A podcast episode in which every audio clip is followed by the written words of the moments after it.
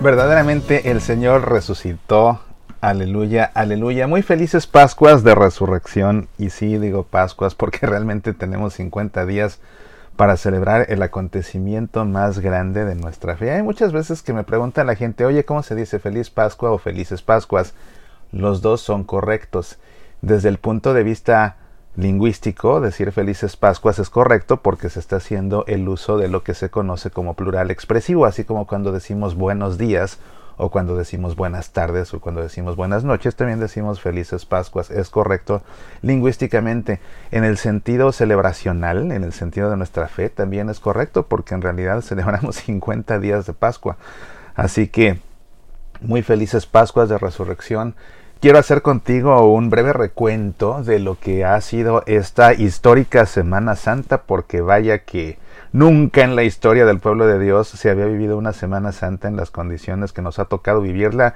Y pues ya, claro, lógicamente que en el contexto del siglo XXI se vivió una Semana Santa prácticamente virtual en la que millones de católicos participamos de las celebraciones litúrgicas y de las devociones y de los oficios de Semana Santa a través de una computadora o a través del televisor. Incluso hubo personas que lo hicieron a través de un teléfono. Y gracias a la tecnología con la que contamos es que pudimos hacer eso. De otra manera, imagínate, si esto hubiera pasado hace un siglo, pues no, ni cuando. La gente hubiera estado simplemente recluida en sus hogares sin poder hacer nada más que quizás rezando rosarios por no dejar. Pero gracias a esta tecnología propia del siglo XXI es que hemos podido participar de una Semana Santa a distancia y cada quien celebrando con nuestra pequeña iglesia doméstica, que por definición eso es cada uno de los hogares cristianos. Y ciertamente que esto ha tenido cosas muy positivas, pero también algunas cosas que no resultaron por completo plenas, ¿verdad? Por ejemplo, cosas que no estuvieron tan bien, ¿verdad? Fue el no poder estar presentes, lógicamente, y lo más importante, el no poder comulgar. Celebrar la misa de la Cena del Señor, la misa vespertina de la Cena del Señor en Jueves Santo, que es cuando Jesús instituye la Eucaristía, y no poder comulgar, pues lógicamente que se echó muchísimo de menos realmente se queda uno con una sensación de que por más que se haga la comunión espiritual, falta algo, se queda uno con hambre eucarística. Lo mismo en la liturgia de la pasión del Viernes Santo, que no se pudo comulgar, no es misa, no es misa, ya te lo he explicado, no es misa, y se comulgan con las hostias que se consagraron en la misa de la Cena del Señor, pero pues también igual el servicio de comunión fue prácticamente inexistente, comulgaron en todo caso los sacerdotes que estaban celebrando la liturgia, a quienes vimos, pero fuera de eso se acabó, uno no pudo hacer más que la comunión espiritual. Lógicamente que también se echó de menos la procesión para adorar la Santa Cruz y claro, eh, quien tiene una noción litúrgica correcta seguramente que en su casa estaba bien preparado y tenía ya listo y dispuesto un crucifijo para que en el momento de adorar la Santa Cruz se adorara, ¿verdad? ya sea que se lo pasaran uno por uno para que cada quien le diera un ósculo, el ósculo es el beso, pero litúrgicamente el beso se llama ósculo, o bien colocándolo en un lugar fijo para que cada uno de los miembros de casa pasaran a adorar la cruz como si estuvieran en la iglesia, eso fue lo que hice yo aquí en casa y lo mismo sucedió con el sirio en la solemne vigilia pascual, cómo se echó de menos el poder encender un cirio. Y vaya que eso sí, pues es algo con lo que nos vamos a quedar ausentes muchos, porque la manera de bendecir un cirio es encendiéndolo del cirio pascual que se ha encendido con el fuego nuevo. Y mientras estemos recluidos en casa, para la gran mayoría eso no va a suceder. Hay parroquias donde han abierto a ciertas horas para que la gente pueda ir a encender su cirio. Con todo respeto, me parece que es la medida y acción más irresponsable en estos momentos. Claro, no me hagan caso a mí, háganle caso a la guía pastoral de sus obispos personales, pero quien a título personal y sin la venia del obispo hizo eso, de veras, están arriesgando a sus feligreses como no tienen ustedes idea. A estas alturas ya no podemos estar con cosas de que esto es un juego, de que esto es un simple resfriado. No, y quienes ya conocemos personas que han enfermado de gravedad, nos consta y requete consta que esto no es una fantasía ni un juego, ni tiene uno por qué estarle haciendo al valiente y menos exponiendo feligreses. Porque después, queridos amigos, lo van a lamentar. Pero bueno, el caso es que nos quedamos con las ganas de encender el cirio pascual, por supuesto. Y también algo que se echó en falta fue la duración de estas liturgias, que suelen ser largas, como que la Semana Santa una de sus características es que uno pasa mucho tiempo en la iglesia y esto en gran parte se debe a que las liturgias son largas. Pero, por ejemplo, la liturgia de la Pasión del Señor, o empecemos con Jueves Santo, simplemente Jueves Santo en la misa, la misa in, Domini, la misa de la Cena del Señor, no hay un lavatorio que toma tiempo, no hay comunión, lógicamente que la liturgia se abrevia muchísimo. Después en la liturgia de la Pasión del Señor pasa igual. No es lo mismo que todos los feligreses en el templo vayan en procesión a adorar el crucifijo, a que cuatro o cinco miembros en casa lo hagan, y después sin comunión, pues igual una liturgia que es bastante larga se acabó celebrando en menos de una hora.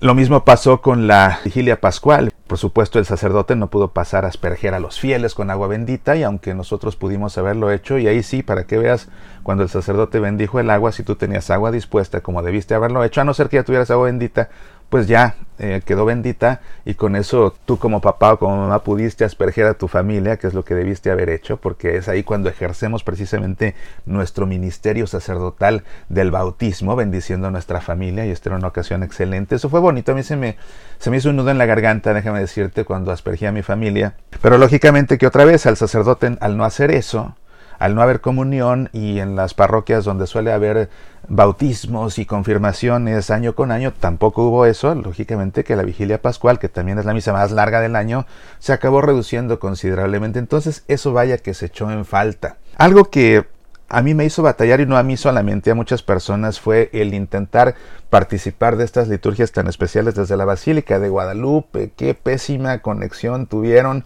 es terrible que para lo más importante del año se les cayó la conexión y pues el jueves santo empezó la transmisión ya hasta el Evangelio. En la vigilia pascual llegaron hasta el pregón pascual y se les cayó irremediablemente, dejándonos a miles y miles y miles pues ahí al aire, entonces mal, la verdad mal por los técnicos de la Basílica de Guadalupe. Y algo que sí tengo que señalar, igual con todo respeto, pero creo que no, no estuvo bien la Basílica de Guadalupe, es que ellos todos los domingos transmiten la misa y eso es fabuloso porque muchas veces cuando estamos enfermos eso nos ha ayudado a poder asistir a misa aunque sea virtualmente desde casa. Pero lo que hicieron en el trido pascual es que pusieron a alguien a comentar, yo creo por el tono de voz que era un sacerdote, iba narrando las misas. Pues no, eso no se hace porque ya sabemos en primera que vamos y estamos sintonizando es porque sabemos de qué se trata la mayoría y eso de ir comentando todo lo que va pasando, ir comentando todo lo que se va a ir diciendo y que el sacerdote va a encender, a el, cardenal va a encender el cirio y que ahora va a poner alfa y omega. Y, o sea, si va diciendo todo lo que está pasando, lo único que hacen es distraer en lugar de dejar que los fieles nos concentremos realmente en la celebración litúrgica. Es como que en la misa tuvieras una persona con un micrófono narrándote todo lo que va a pasar y todo lo que está pasando. Es, es irrelevante, es redundante y sobre todo es distractor.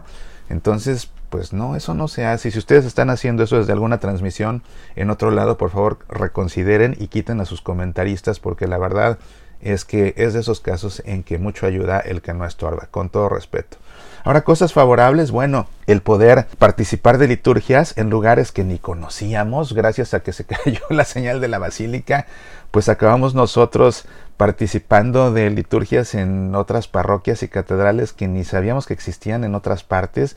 Y eso fue bueno también la oportunidad que tuvimos de, de conocer, de conocer a otros sacerdotes, escuchar otras homilías, eso fue realmente muy bueno.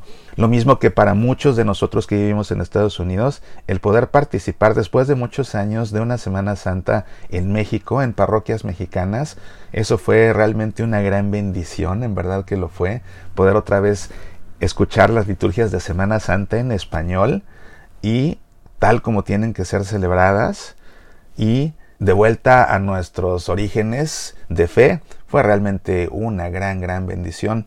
Y creo que la más grande bendición que se vivió a nivel iglesia fue que gracias a este confinamiento, una abrumadora mayoría de católicos por primera vez en su vida vieron el Via Crucis desde Roma. Yo me quedé sorprendido porque es una costumbre que yo tengo desde que tengo, desde que tenía 12 años. A los 12 años vi por primera vez el Via Crucis en vivo allá en México, el, del Papa Juan Pablo II, y me enamoré. Entonces a partir de ahí no me lo he perdido nunca, nunca. Aunque vaya al Via Crucis en mi parroquia, siempre sintonizo el Via Crucis del Papa. Para mí, de todos los que he visto en décadas, fue el más conmovedor por las personas a las que el Papa les pidió, personas de una penitenciaria en Padua. Entonces veíamos ahí a un asesino que compuso una de las meditaciones. Eso, vaya que hasta hice un programa en, vivo, está en, en, video, búscalo en YouTube o búscalo en Facebook, porque hablé de eso, para no hablar aquí una vez más, porque es una reflexión extensa.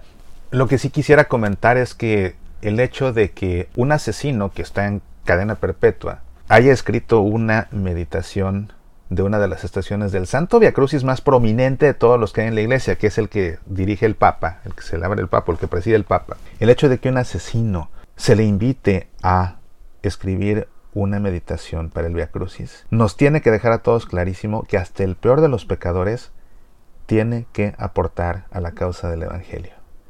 Y eso es hermoso. Hasta el peor de los pecadores tiene algo que aportar por el bien del pueblo de Dios. Eso cómo me dejó pensando. Vaya que fue muy conmovedor para mí y después me di cuenta de que la abrumadora mayoría de las personas decían que estaban conmovidas y que era la primera vez que veían el Via Crucis del Papa. Yo no podía creer cuántas personas decían que era la primera vez que veían el Via Crucis del Papa. Como que para mí era algo natural, pero me di cuenta de que para la mayoría no, para la mayoría fue novedoso y les encantó y los conmovió.